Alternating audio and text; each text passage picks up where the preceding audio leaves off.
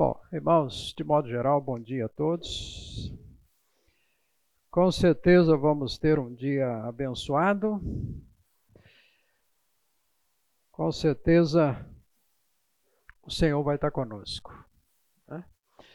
Vamos orar, Eduardo. Ora ao Senhor. Lembra, como já foi mencionado aqui, um casal, ele está com alguma dificuldade. Então lembra de todos nós, oportunidade de estarmos juntos, crescemos juntos e a responsabilidade que sempre aumenta para a gente nesse conhecer mais ao Senhor. Tá? Ora por nós.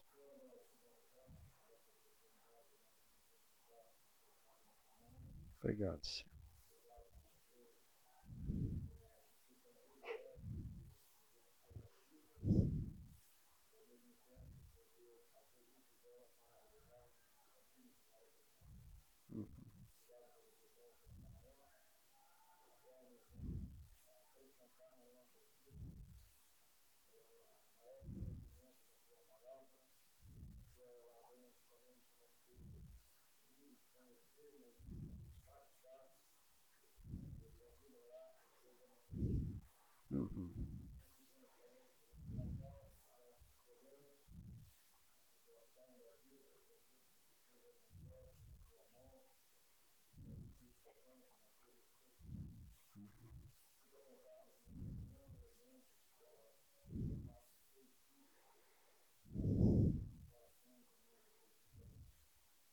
Amém.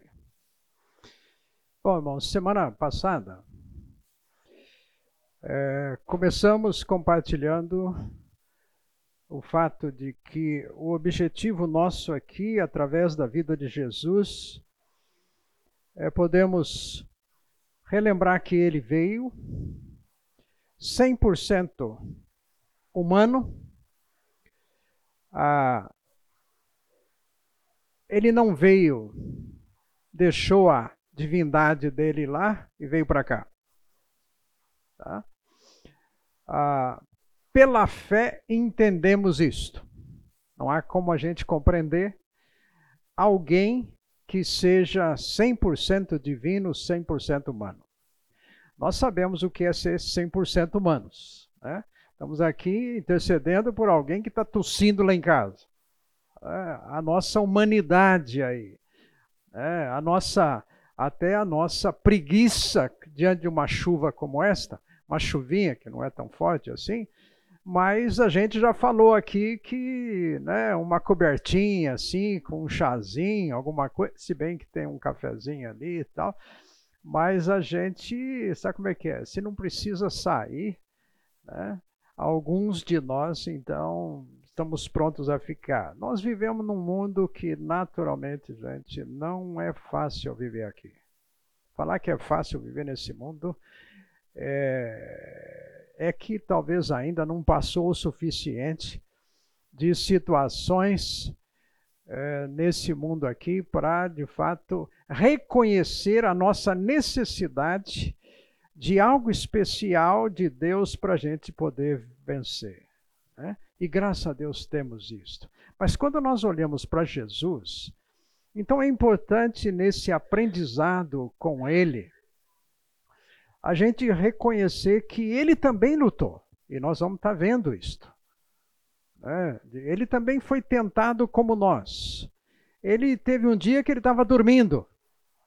E aí os discípulos chegaram chacoalhando ele lá assim: acorda! né, se importa conosco. Gente, ele também estava dormindo. E não sei se ele ficou assim, tão animado. Ai, que gostoso, né? Vou poder ajudar os meus discípulos aqui, como se não sentisse nada.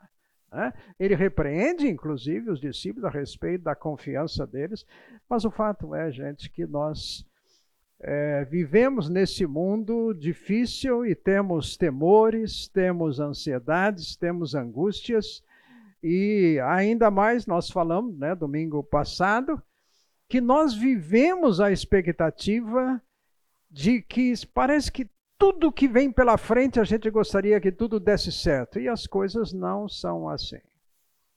Né? No mundo tereis aflições. Você não quer conviver que falamos, né? Quem sabe hoje pode ser o nosso último dia, o coraçãozinho parando aí assim, tal, que você não estava esperando. Mas, enfim, é possível. Então, essa convivência é, com dias difíceis também não é nada agradável disso, tá? Mas estávamos então conversando semana passada o fato de que Jesus se torna 100% humano. 100% gente como nós.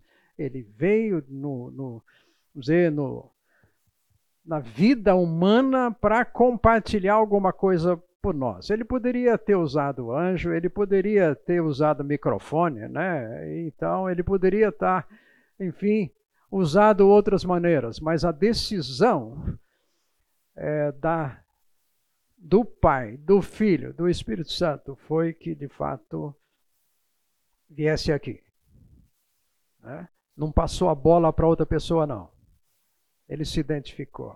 E se nós agora vamos então é, pensar quem ele era como divino, ele não usou dos seus atributos divinos aqui para se autoproteger. Né?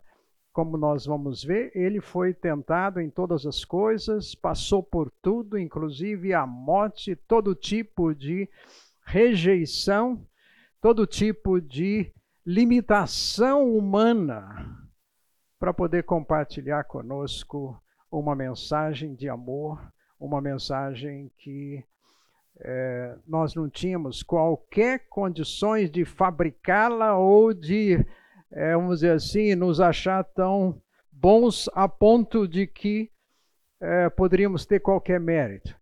Gente, em tudo, na eternidade, foi iniciativa de Deus. Deus planejou. Deus permitiu que uh, o homem pecasse. Deus o coloca num local todo especial. Mas aí uh, o homem falha, nós falhamos, e Deus decide fazer alguma coisa por nós como a gente sempre vai lembrar de, de um texto como João 3,16, porque Deus ama de tal modo que ele fez alguma coisa. Ele decide vir a você e a mim. Gente, imagine. Nós não somos pessoas assim, tão maravilhosas, né, que Deus veio ao nosso encontro. Nós somos pecadores. Mas ao mesmo tempo, você e eu somos pessoais para Deus. Você é único. Não há ninguém igual a você. Você é particular. E Deus se preocupou com que esta mensagem chegasse até você. Quantas pessoas nesse mundo não sabem disso? É, eu sempre penso ali, Rai Deus, sempre estamos orando pelo nosso vizinho, um sessentão lá, vamos dizer assim, solteiro, inteligente, um cientista aqui, né? estudioso. Mas, gente, é tão triste ver. Por exemplo, hoje de manhã já pensei, lembrei assim, olhando para né, de dentro do apartamento, olhando a porta, a porta nossa, a, quase a porta dele assim, saio, né? Questão de três metros, tá, tá na porta dele, ele lá sozinho. Não conhece o Senhor. Não admite Deus na sua vida como se não precisasse mesmo de Deus. Gente, como é bom saber que Deus nos amou fez com que você soubesse disso. Soubesse disso.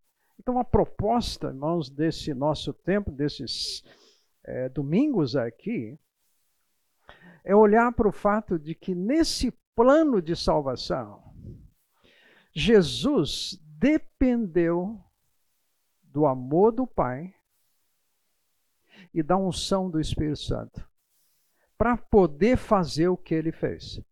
Como homem, como 100% homem, ele dependeu do, do amor do Pai.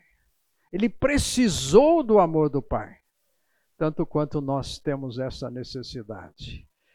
Nós precisamos da pessoa do Espírito Santo que habita em nós para podermos fazer aquilo que é a proposta dele para nós.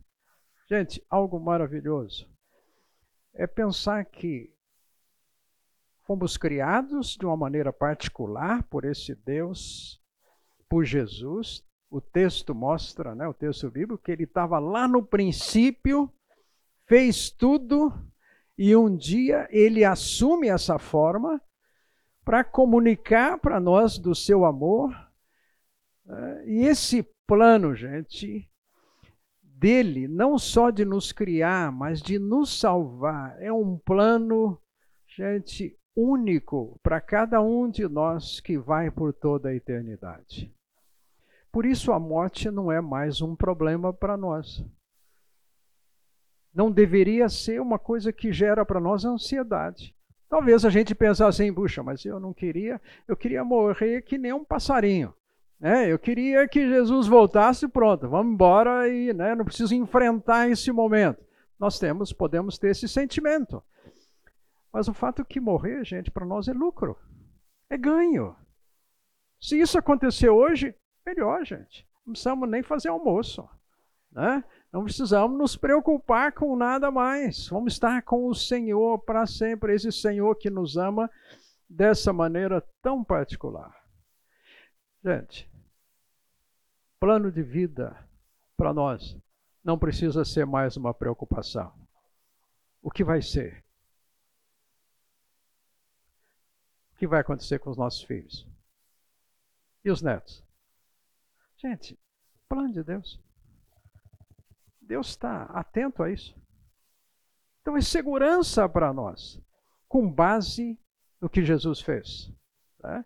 Então a sua, a sua vinda ah, faz para nós nos dar uma perspectiva completamente diferente da vida. Como é que diz o Salmo 37, versículo tão conhecido? Ah, entrega o teu caminho e o restante ele cuida. Confia nele. Gente, o nosso plano de vida mudou. O nosso plano de vida é o plano dele. Então, como é que vai ser? Não sei. Está em boas mãos. Agora, nós vamos ter que lembrar disto cada dia. Todos os dias. Lembrar quando ele fala assim: que as minhas misericórdias, o meu amor por você já se renovou. Não sei que hora da madrugada o Senhor faz, faz isso. Né? Será que é, é só na hora que a gente abre o olho? Ele renova para quê? Gente, para a gente viver o dia e ser também misericordioso na vida dos outros. Agora, esse plano, gente, ele nos oferece porque veio através de Jesus, 100% humano. Nós vamos olhar um pouquinho aqui, gente, como isto aparece em algumas situações da vida de Cristo, esse relacionamento dele de amor e de dependência do Espírito Santo. Ele veio e dentro dessa ideia aqui que dessa aparição pública, a hora que ele então começa Jesus o seu ministério, nós vamos ver através de ah, do batismo e da tentação essa relação de amor ali, é, e dependência e unção do Espírito Santo na sua vida, como isso fez diferença para ele no viver dele, e gente, como isso tem que fazer diferença para nós. Essa experiência de vivenciar o amor de Deus para conosco. Romanos 8 diz: Se ele já deu o filho, quanto mais cuidar das outras coisinhas do nosso dia a dia. Se ele já fez o maior em termos de amor, quanto mais aquilo que são essas preocupações diárias nossas que nós temos. Ele sabe cuidar. A maior necessidade que a gente tinha, ele resolveu. Nós, aliás, nem tínhamos como resolver. Resolveu o almoço de hoje, a gente resolve. Né? Vai ali, compra uma coisa, um pãozinho, uma mortadela, vai, ou vai fora, um restaurante, alguma coisa, a gente dá um jeito. Né? Come qualquer coisa ou faz jejum, a gente resolve. Para a gente resolver a nossa situação de perdidos eternamente, Deus fez isso. Jesus se entregou para isso. O Espírito Santo estava lá. dando, vamos dizer assim, força, coragem, ânimo para que Jesus fizesse isso. Ele não veio e simplesmente viveu, foi injuriado, foi rejeitado, foi para a cruz, e ele, como divino, falou assim: Não, eu não estou sentindo nada. Estava. Sentiu. Sentir não é pecado. Sentir receio não é pecado. Sentir medo não é, não, não, não é pecado. Sentir tristeza não é pecado. Ele mesmo disse tudo, tudo isso. A minha alma está profundamente dolorida, triste. A coisa pegou aqui. Eu estou sentindo. Mas, Senhor, pode executar o teu plano. E é o que nós podemos fazer. Podemos, aprendendo com ele, fazermos isto. Então, a, a, o fato dele vir, gente, eu coloco, então, essa, esse lado público agora dele, as primeiras experiências que ele tem, batismo dele e a tentação logo em seguida. Gente, isso é modelo para nós, é um exemplo para nós, para como ele fez, nós também podemos fazer. Como ele venceu, nós também podemos vencer. O que foi difícil para ele, nós podemos olhar para ele e falar assim: é, não foi fácil, mas eu não preciso estar tá batendo cabeça. Eu não preciso estar falhando. Enfim, gente, nós falamos domingo passado, a gente não precisa ficar pecando. Não é que nós deixamos, né? eu entrego minha vida para Cristo, agora não peco mais. Peco.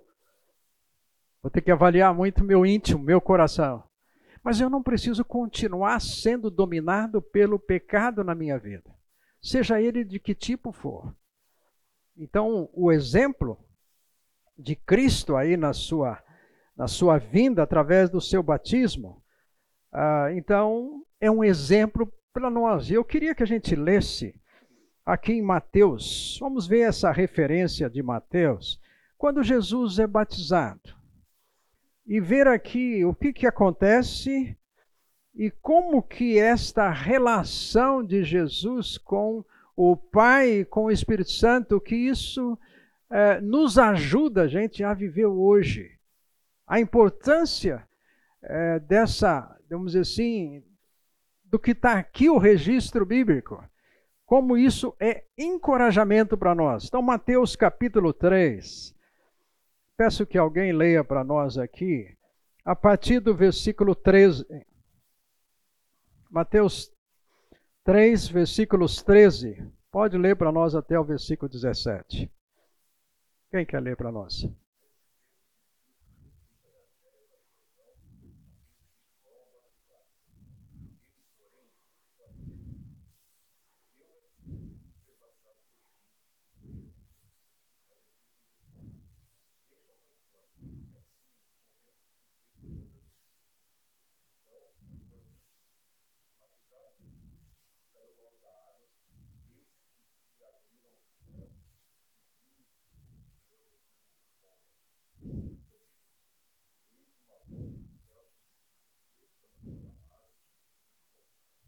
Ok.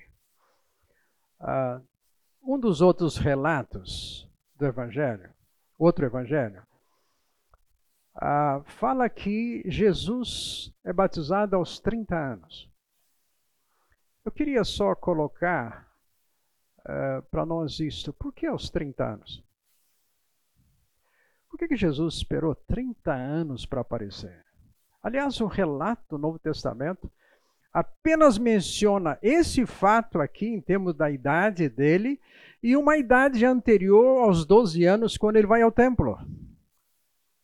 Essas são as duas, eh, os dois momentos que nós sa sabemos aí da, da chamada infância dele, da juventude dele, até atingir aqui a sua maioridade dentro da cultura judaica. Então, aos 30 anos, ele é batizado.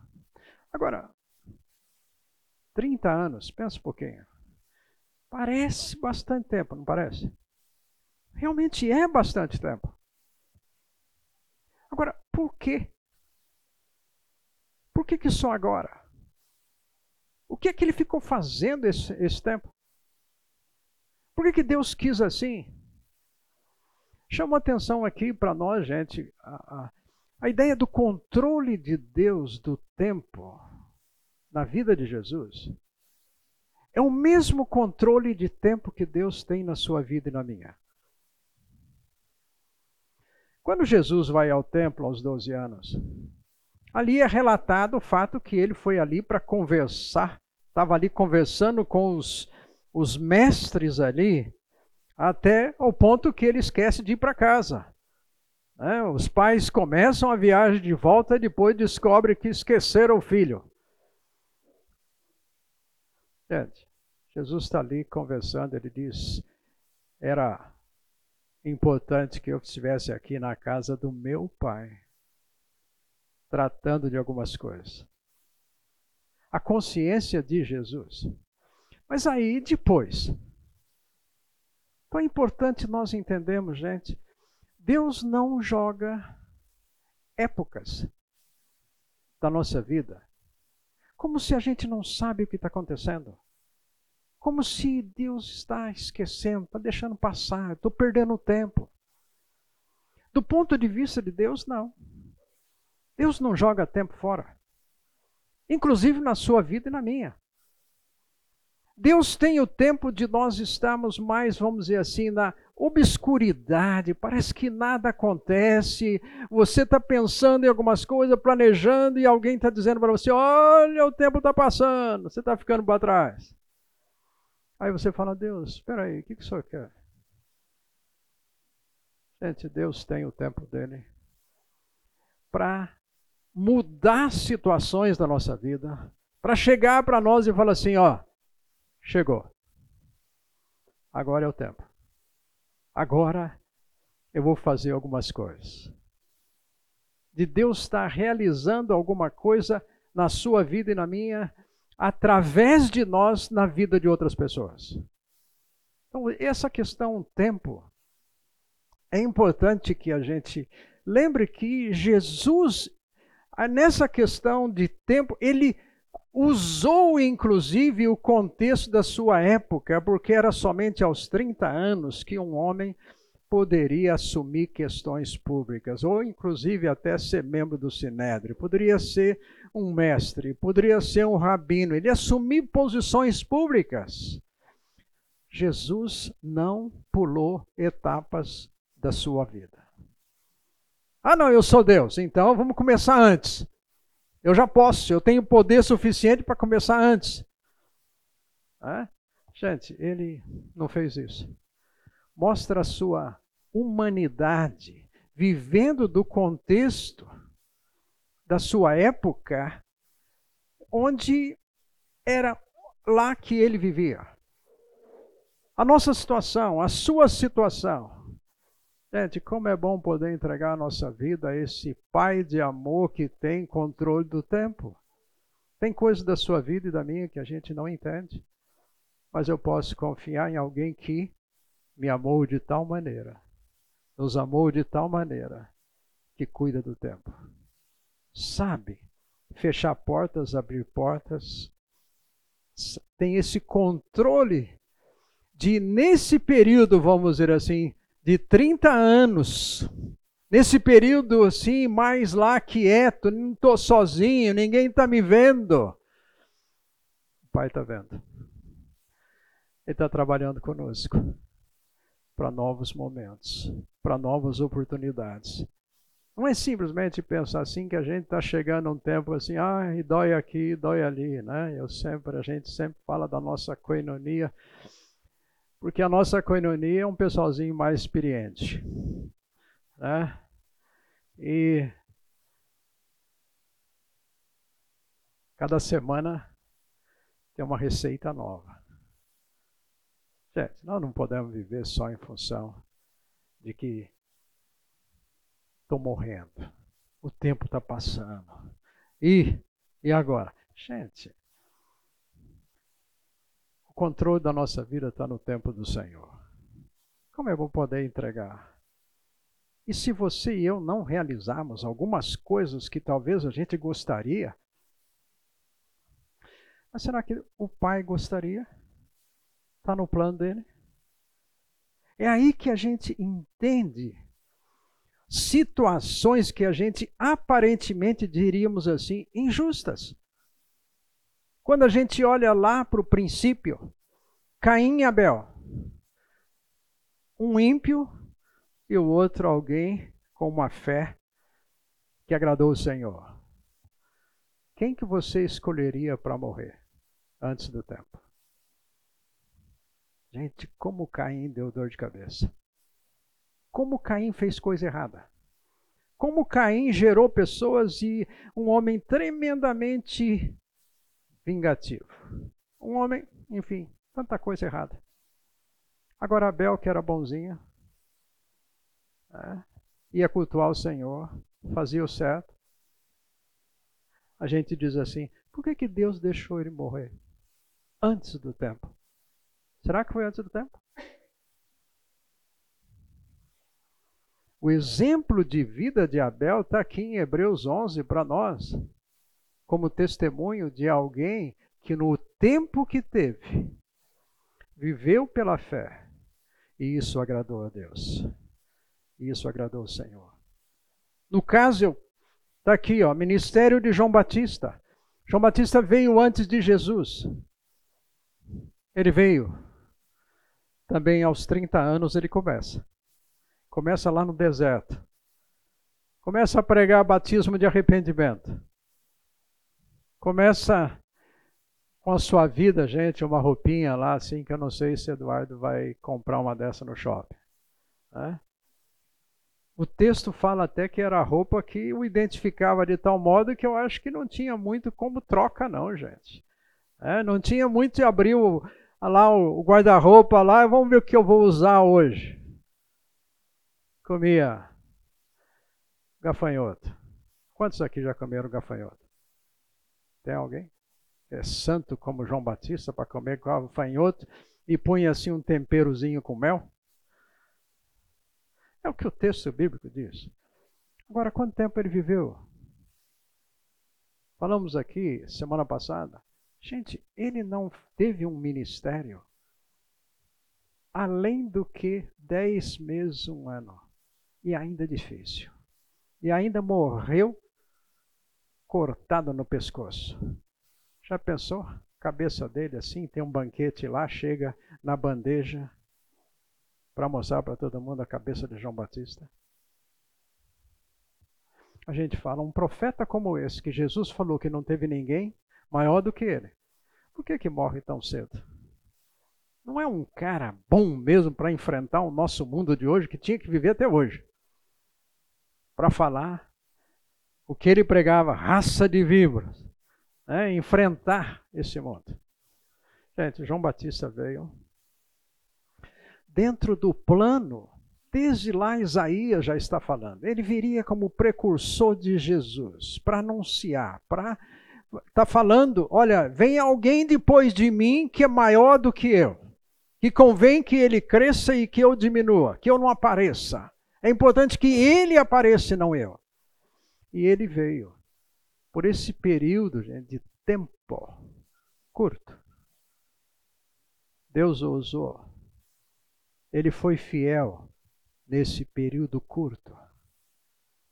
A importância para nós é sermos fiel, é sermos fiéis no tempo que o Senhor nos dá. Se nós vamos ter mais um ano de vida, não importa. Nesse um ano de vida eu vou ser fiel. Se é mais um dia, se é mais uma semana. E aqui, gente, Deus tem o controle da vida de todos nós. E aqui uma coisa às vezes difícil para as pessoas entenderem é quando Deus numa família permite que um filho venha falecer cedo, do nosso ponto de vista, mas não de Deus. Situações que acontecem.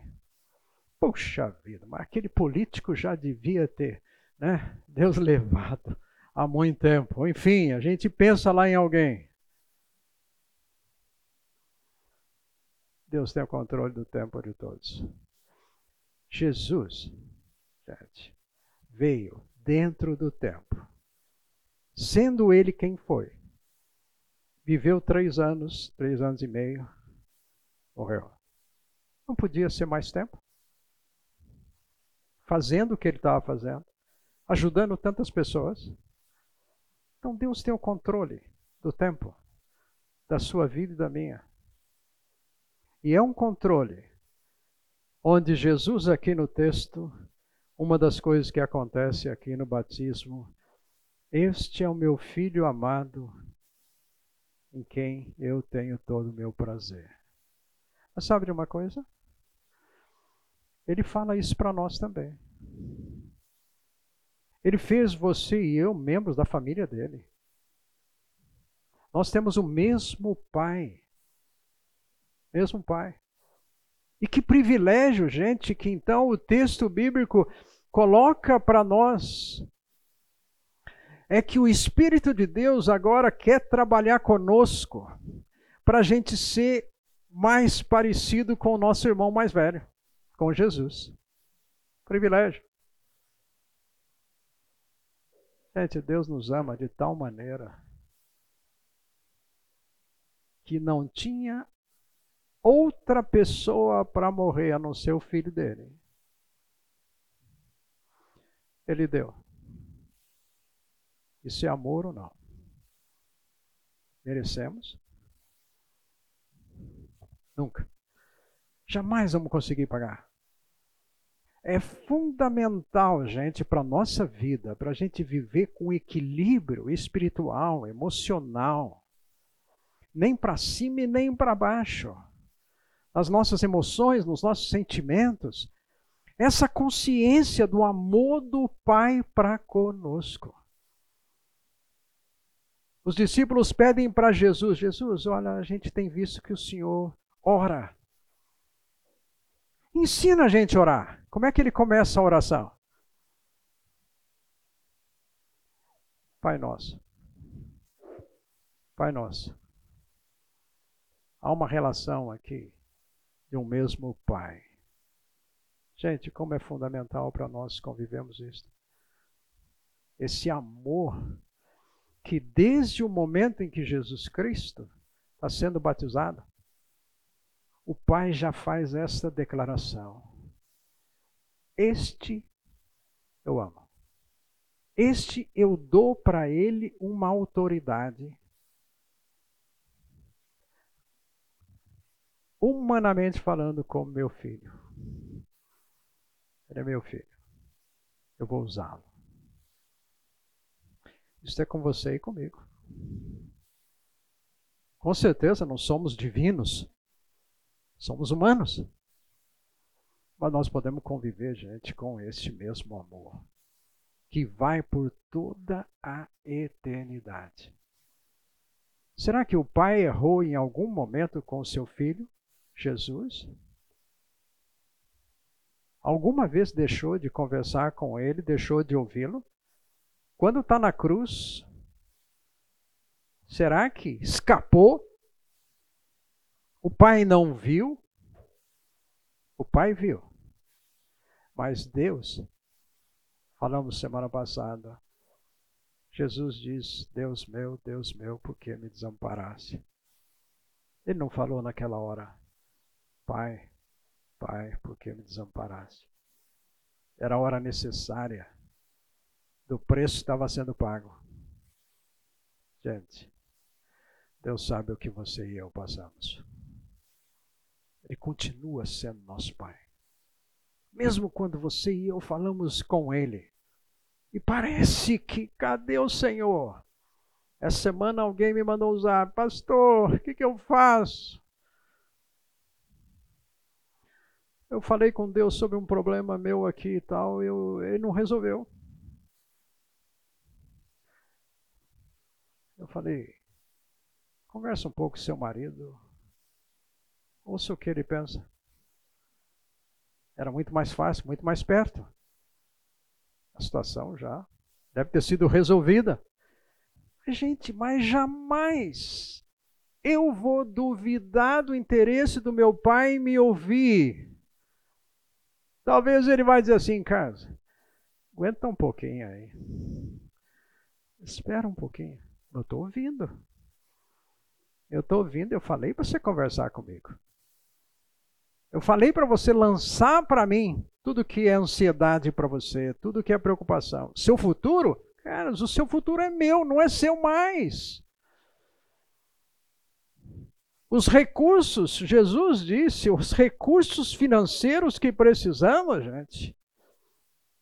Jesus já deixou claro lá, ele falou assim: o Pai sabe do que você precisa. Gente, o nosso Pai sabe melhor quanto que eu preciso do que ele, do que, do que eu. Ah, mas estou precisando. O Pai sabe? Sabe. Vai mandar quanto eu estou achando que eu estou precisando? É decisão dele. O meu Pai sabe. Quantos aqui são pais? E a gente pensa assim: eu sei o que os meus filhos precisam. E maioria das vezes sabemos mesmo.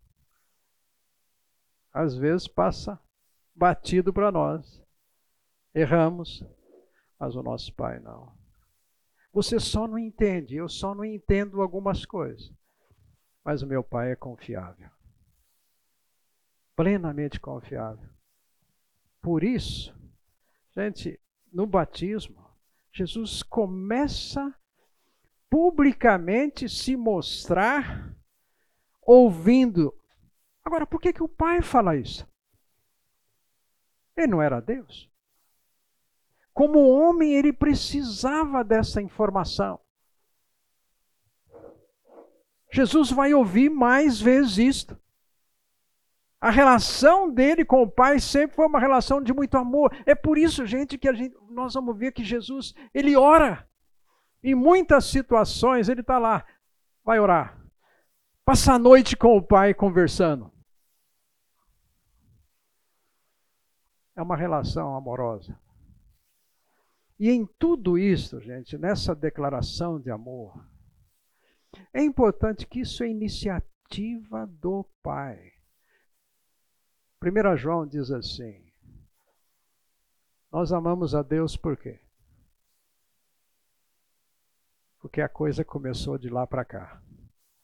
Porque Ele nos amou primeiro. Primeiro. Se a gente diz eu amo o Pai, eu amo a Deus. Né? Às vezes a gente pode falar isso assim, mas é, ama. Né? Igual Pedro, tu me amas? Ah, sabe como é que é? é? Conta comigo aí, assim, mas é tudo meio veaco. Gente, a iniciativa de amar veio lá de cima. Desde a eternidade. Como é importante descansarmos nesse fato para vivermos sempre para nós pais. Como é que vão ser com nossos filhos? Gente, se o pai está cuidando de nós, ele vai cuidar dos nossos filhos também. O que nós vamos precisar, de fato, é passar para os nossos filhos esse amor do pai. E são nesse amor do pai que os nossos filhos têm que aprender a conviver desde cedo.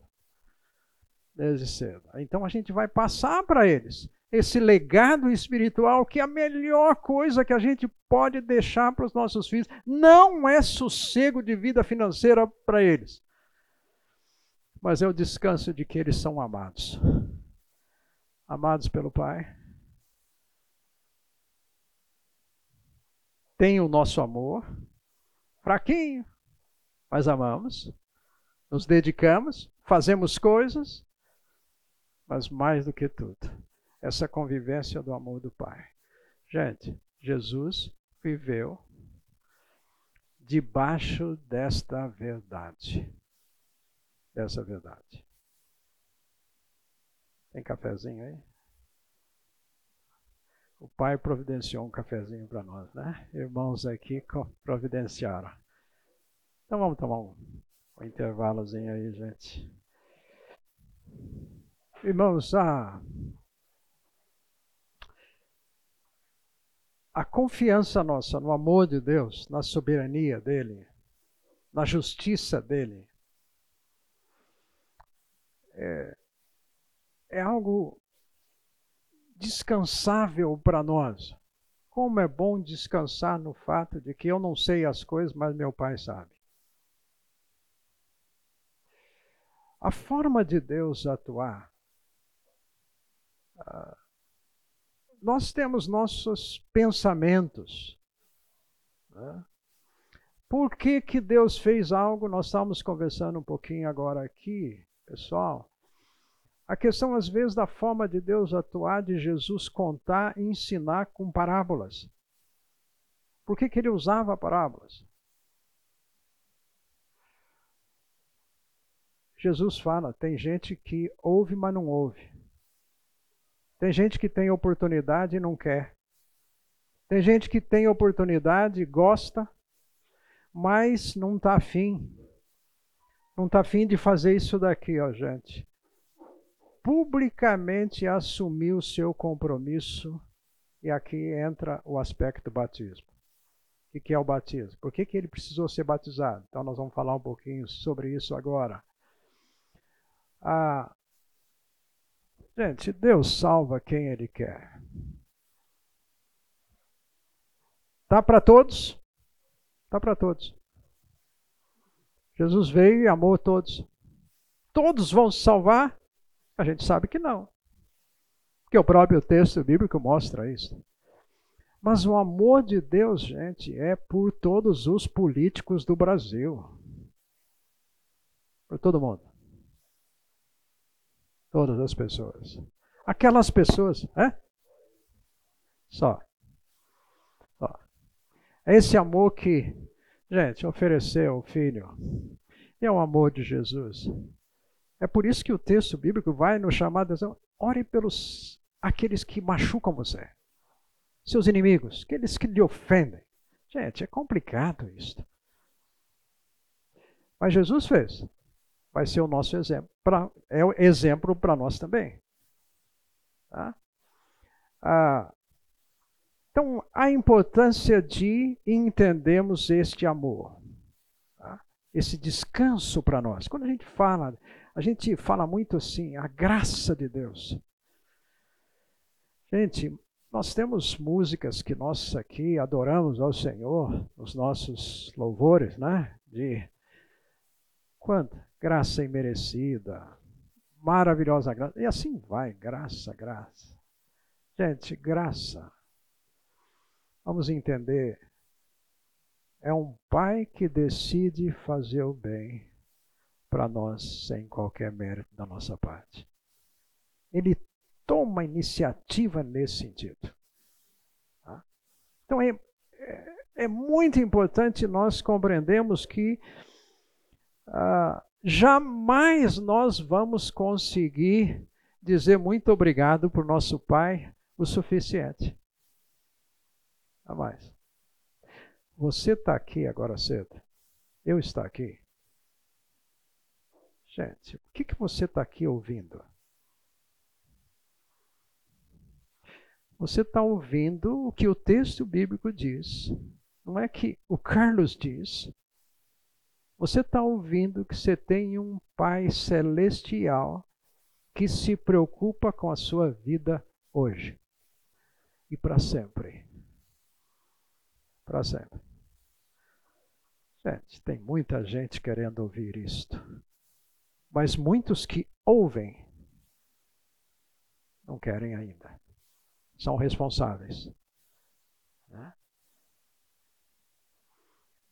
Jesus, no seu batismo aqui, ah, outro fato que aconteceu importante, que o texto mostra quando a pomba veio de uma maneira visível e vem sobre Jesus.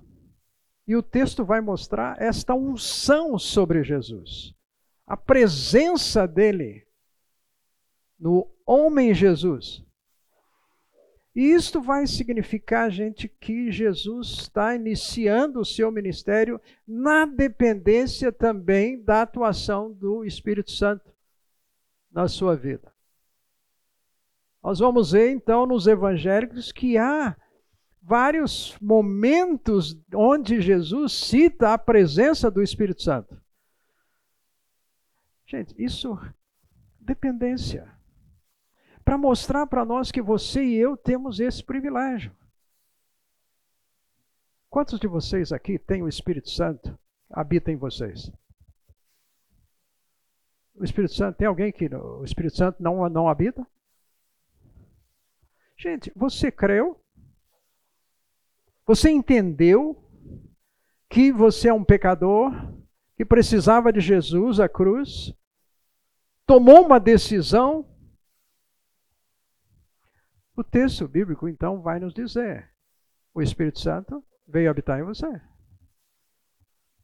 Ah, mas eu não senti nada. Gente, não é questão de sentimento. É uma questão de crer em algo que Jesus prometeu que seria assim. E Ele está conosco quanto tempo? Até o fim. Até o dia da redenção. Da nossa redenção.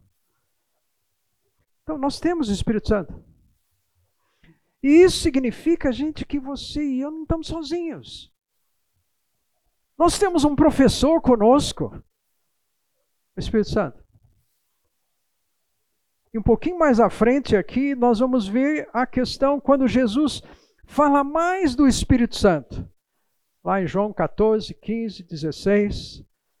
Dessa relação que agora Jesus está dizendo: Eu vou embora mas vocês não vão ficar sozinhos. Então, gente, nós temos, como Jesus, alguém que nem diz outros textos. Você tem dificuldades interiores? Ele fala: Eu sei trabalhar no seu coração o fruto do Espírito. Quer dizer, uma relação com alguém, o Espírito Santo, gente, por favor, é uma pessoa, tanto quanto você e eu somos pessoas. Só que ele é naturalmente diferente do que você e eu. Tá? Ele pode habitar em nós. Eu gosto de lembrar sempre de um dos meus filhos, que ele chegou da escola dominical, tinha quatro anos.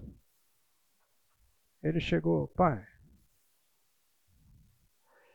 se Jesus mora no meu coração, Onde que ele coloca as pernas dele? Gente, pergunta altamente teológica, mas própria de uma criança. Foi a hora que eu fui falar para ele do, do Espírito Santo. Mas no entender dele. E naquele momento, gente, ele reafirmou a decisão dele de convidando Jesus para entrar na sua vida. O Espírito Santo está com ele até hoje. Ele mora, é, não mora conosco, trabalhando, né? Gente diz, trabalhando, trabalhando fora de casa. Gente, eu preciso confiar no Espírito Santo, que está com ele lá, ensinando ele lá, orientando a sua vida, falando para ele, Marcos, está errado isso. Gente, vamos confiar no Espírito Santo que habita no coração dos nossos filhos. Não somos nós que precisamos daquela ansiedade de incutir nos nossos filhos. Nós somos responsáveis como pais.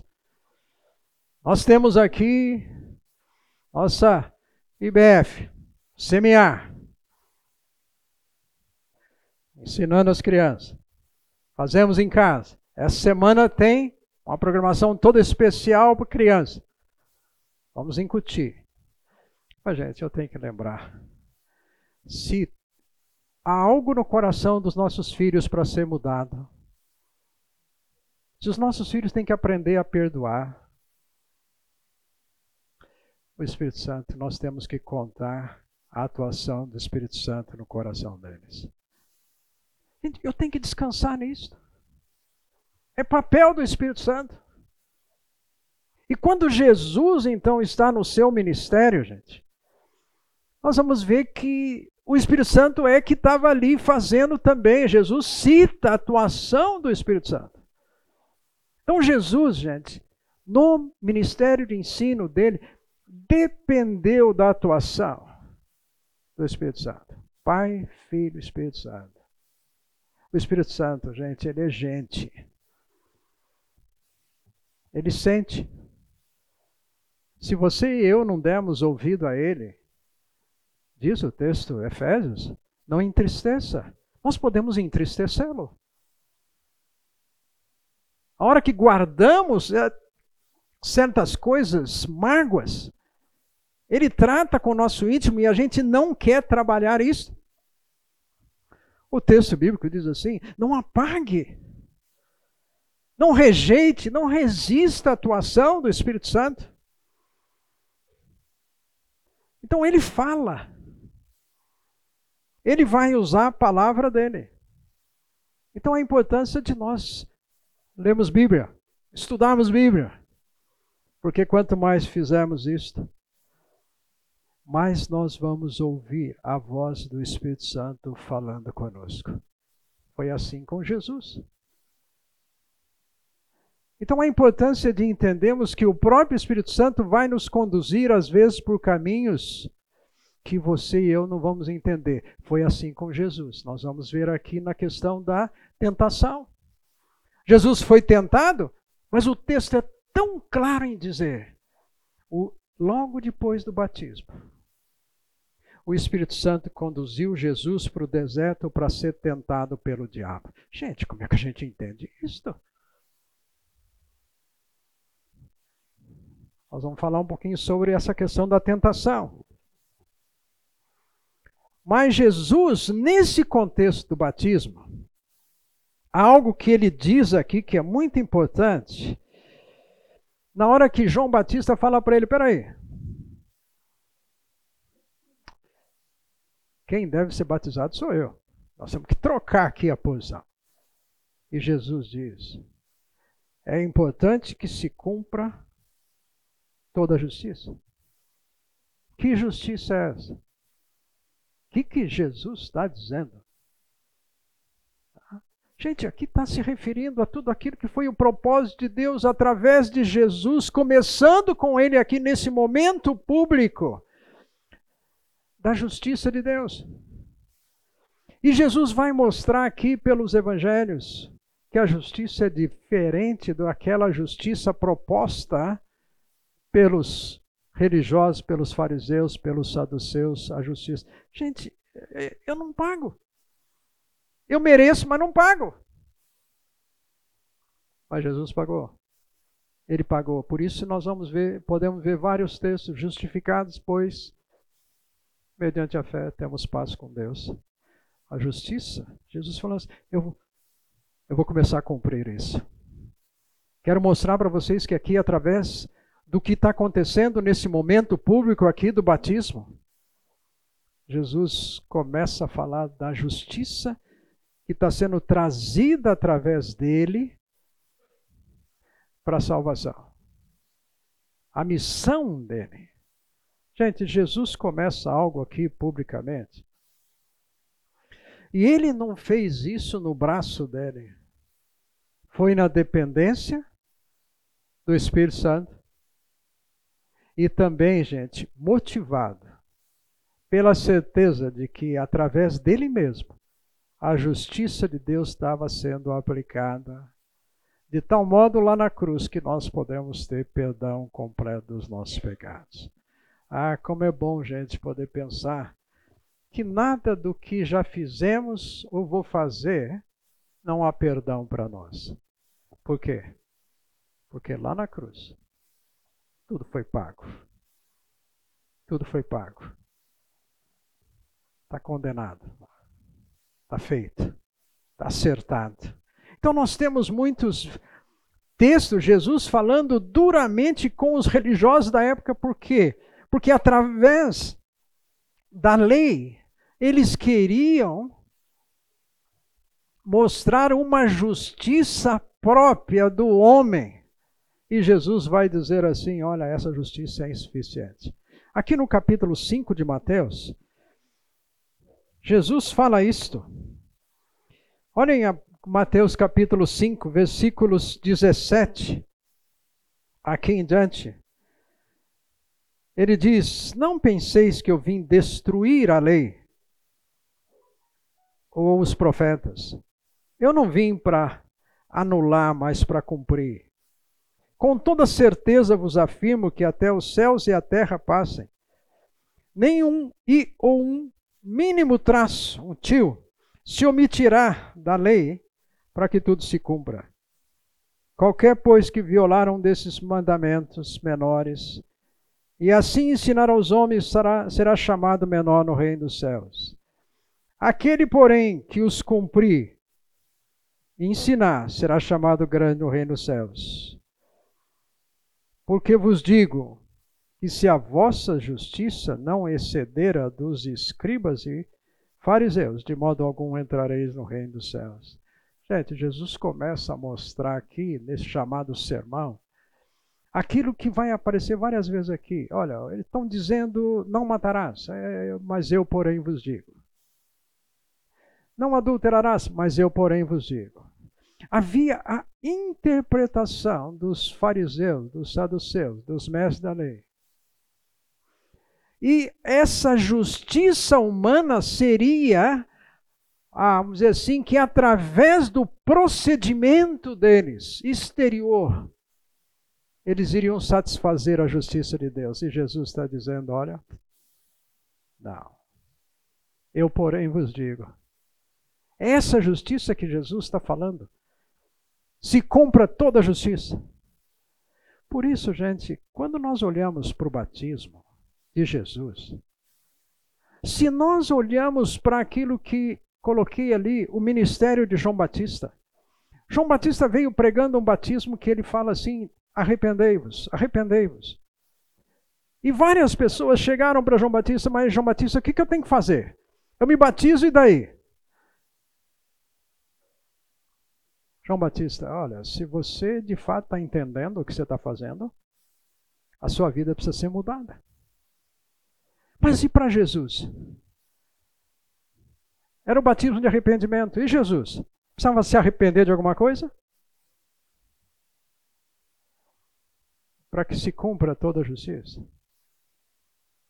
Ele está se colocando com o amor de Deus através da sua vida, para cumprir essa justiça. Gente, 100% humano. Eu não preciso pecar, gente. Você não precisa pecar. Você não precisa ficar irritado. Você não precisa guardar mágoas de ninguém. Nós não. Enfim, não precisamos pecar. Não precisamos. Mas quando falhamos. O texto então diz para nós o quê? Confessa, arrepende, confessa. Então, o arrependimento é fundamental para entendermos essa relação nossa de amor de alguém que me perdoa e que colocou em mim um espírito, uma pessoa que quer, Carlos, aceita que você errou. Ele vai ficar ali me cutucando. Gente, pensando no relacionamento com a minha esposa. Eu não preciso ficar na cabeça dela. Não, eu preciso te convencer. Eu preciso falar bastante para você assim para mostrar que você está errado. Ou vice-versa. Gente, eu não preciso. O Espírito Santo quer fazer isso. E o Espírito Santo sabe. Sabe como ela é. Sabe como é que eu sou. Aliás, eu sei que as nossas amadas esposas, né, as mulheres gostam de querer nos convencer. Ó, oh, você está errado, hein? É, sabe aquele negócio? E fala, fala, fala. É interessante que Pedro fala assim: fala uma vez só. Não tente forçar. Esposas, descansem. O Espírito Santo sabe como seu marido é sabe, ó, virar a chavinha dele. sabe fazer entender. Sabe o melhor que você faz? Fala uma vez com ele. Vai com o pai aqui em cima, você fala uma porção de vezes. É só falar assim, ó. Marido, eu falei com você, mas eu vou conversar com o Pai Celeste, tá? Gente, isso causa um peso, um temor. Tá? Gente, é confiar nessa atuação de que eu não casei, mas eu tenho o Espírito Santo para eu fazer alguém melhor na minha convivência. Quanto que Jesus passou?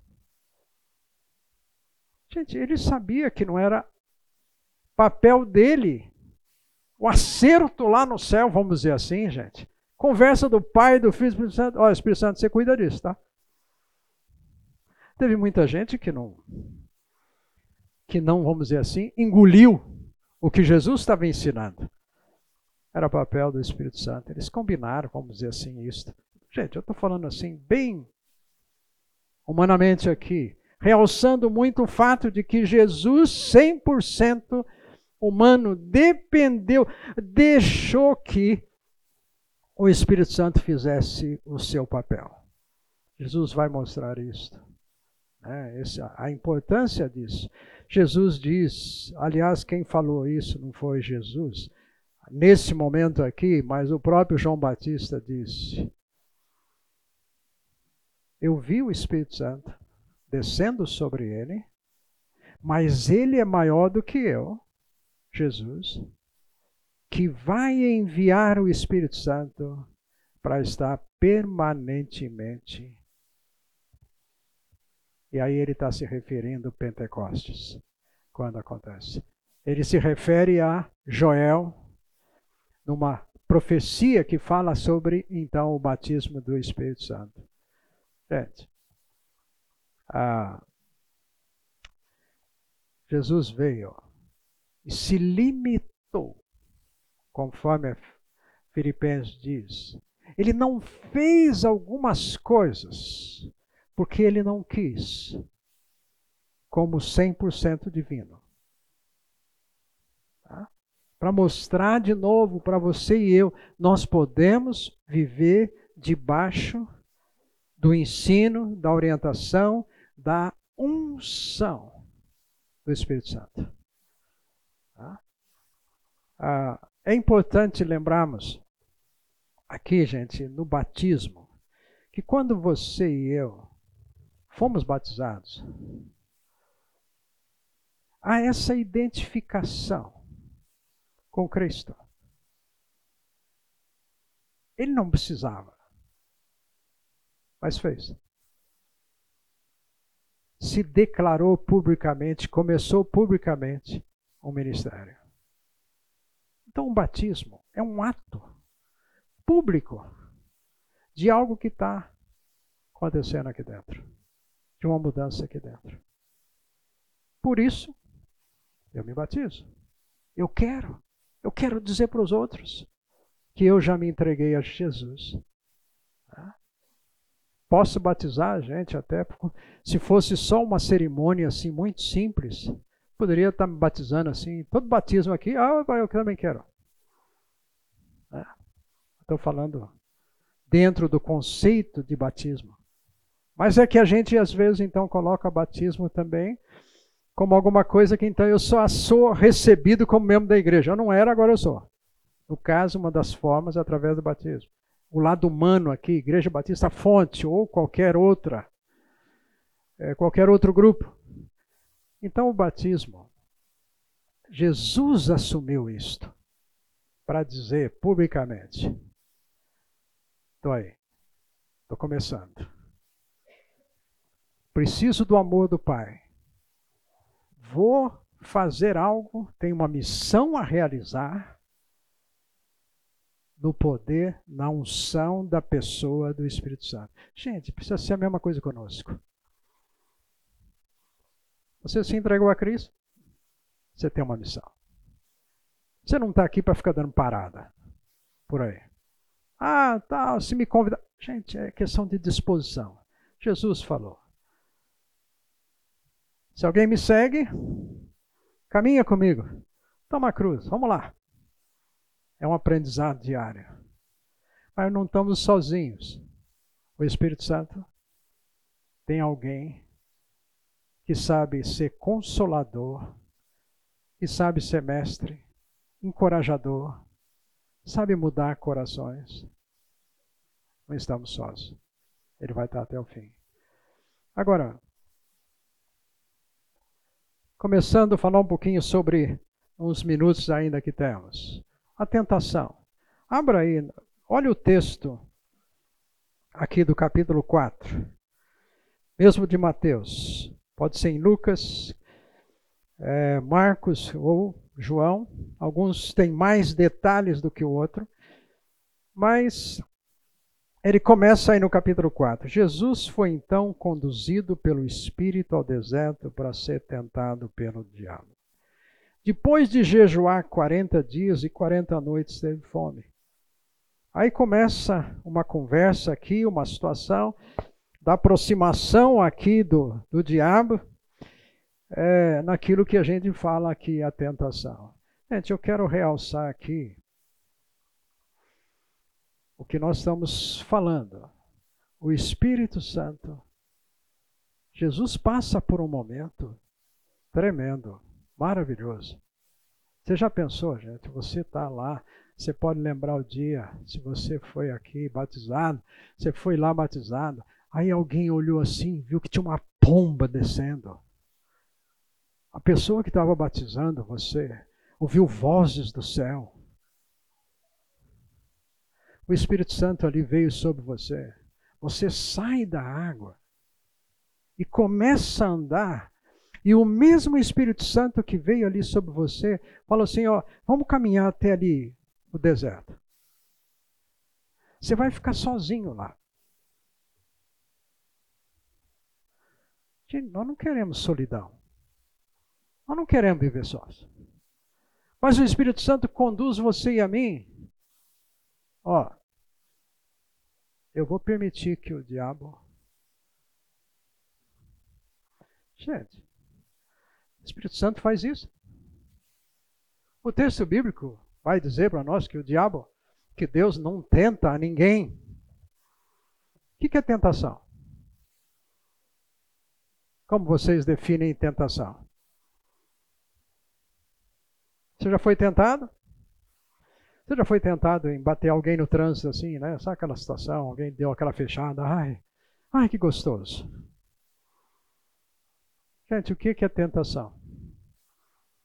Ser tentado é pecado? Sim ou não? Ok, Jesus foi tentado. Então, ponto pacífico. Já não é pecado. Então, o que é tentação? O que foi que o diabo quis fazer?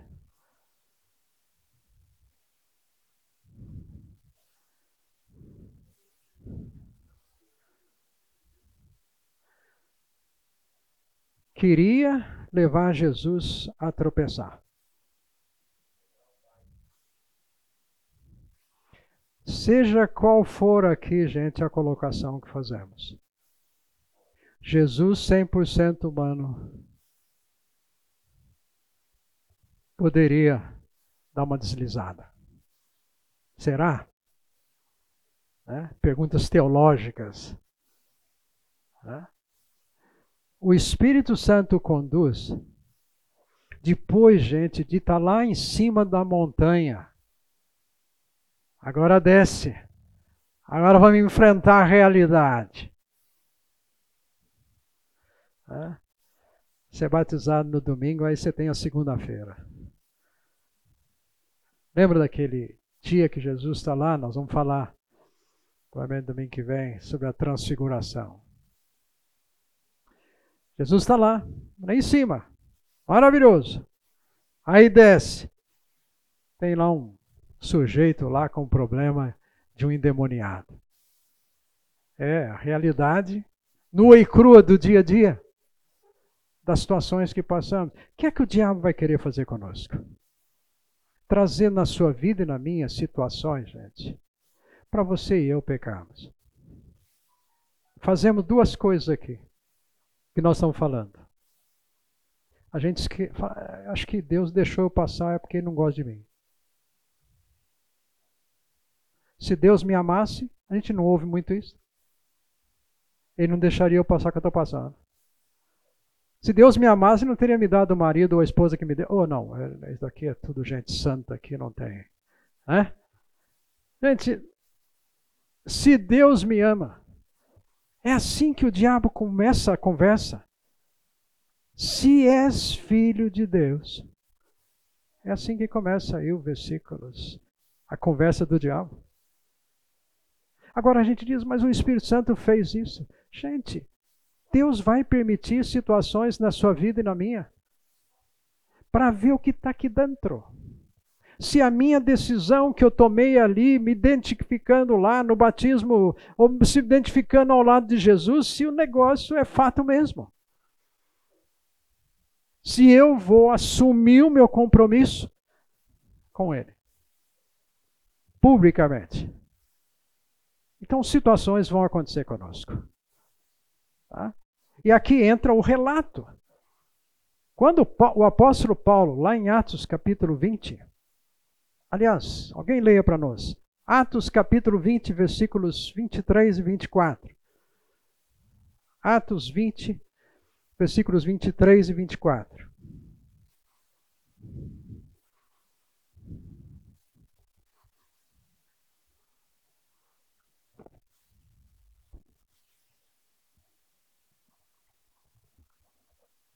Quem lê?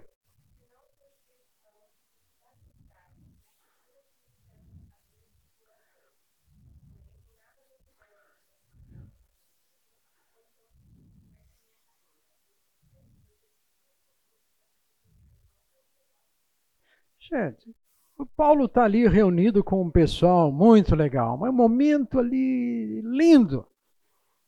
Aí ele diz assim para eles assim, gente, eu estou indo para Jerusalém. E um, não sei como vai ser, mas uma coisa o Espírito Santo já me disse: eu vou passar apertado. Gente, se você soubesse, você indo para casa agora, vai ter uma chuva daquelas assim que, né? Um ciclone lá e tal. Eu pergunto: você sai daqui?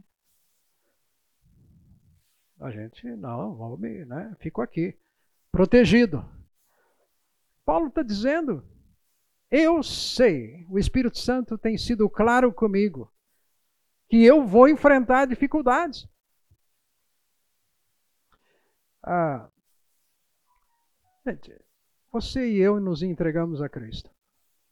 Deus não prometeu que seria água com açúcar.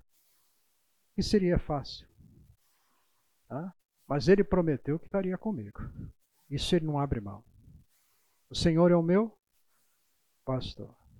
Aí tem a descrição.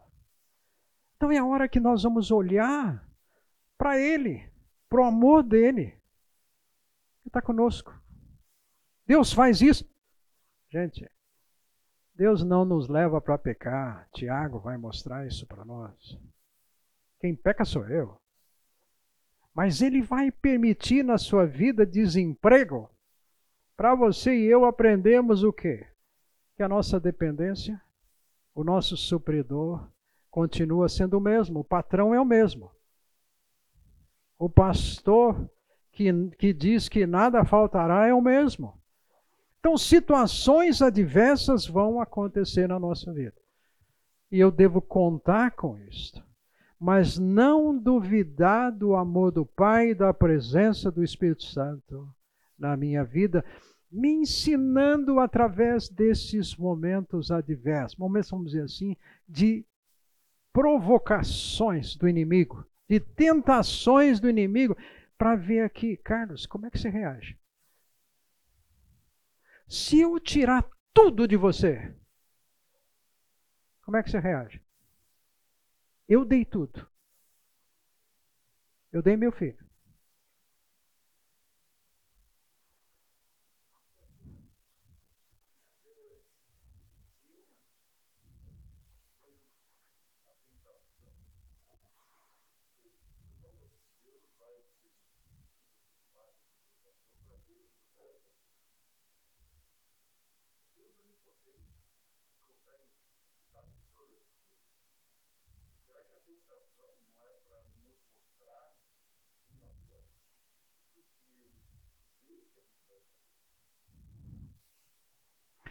A tentação, gente, é para a gente aplicar o que Jesus foi aplicar.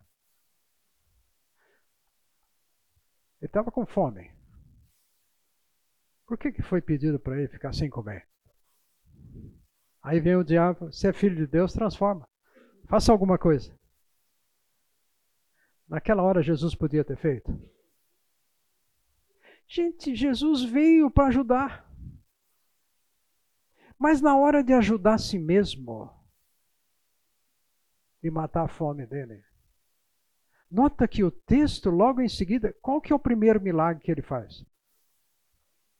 Ele vai num casamento, gente. Lá ele multiplicou. É? Faltou Coca-Cola, então vamos dar Coca-Cola. Vamos dar aí um chazinho aí, vamos. Né? Multiplicou. Gente, para o outro ele fez. Na hora de fazer para si mesmo. Isso revela o coração do quê? Servo. Como é que eu vou aplicar? Como é que eu vou reagir diante da situação? Então, nós vamos ser testados para ver como é que a gente faz. Aprendizado, gente. Não queira ser um santo, vamos dizer assim, da noite para o dia. Você não é, eu não sou. As situações vão acontecer. Então isso revela o Carlos aqui dentro.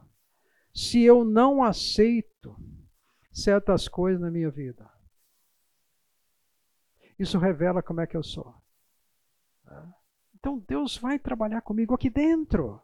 Por isso que vida com Cristo, gente, não é religião, não é eu mostrar para vocês quem eu sou. É aqui dentro. Íntimo. E eu não preciso ser alguém para baixo intimamente, porque porque eu tenho um Pai comigo, um Senhor comigo o Espírito Santo comigo. Ele me deixou esse livro aqui que eu posso ler, ter orientação. Gente, ele nos deu esse tempo aqui precioso, como igreja, família dele.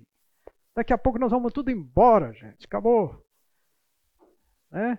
Viver essa expectativa maravilhosa, gente. Livres de tudo.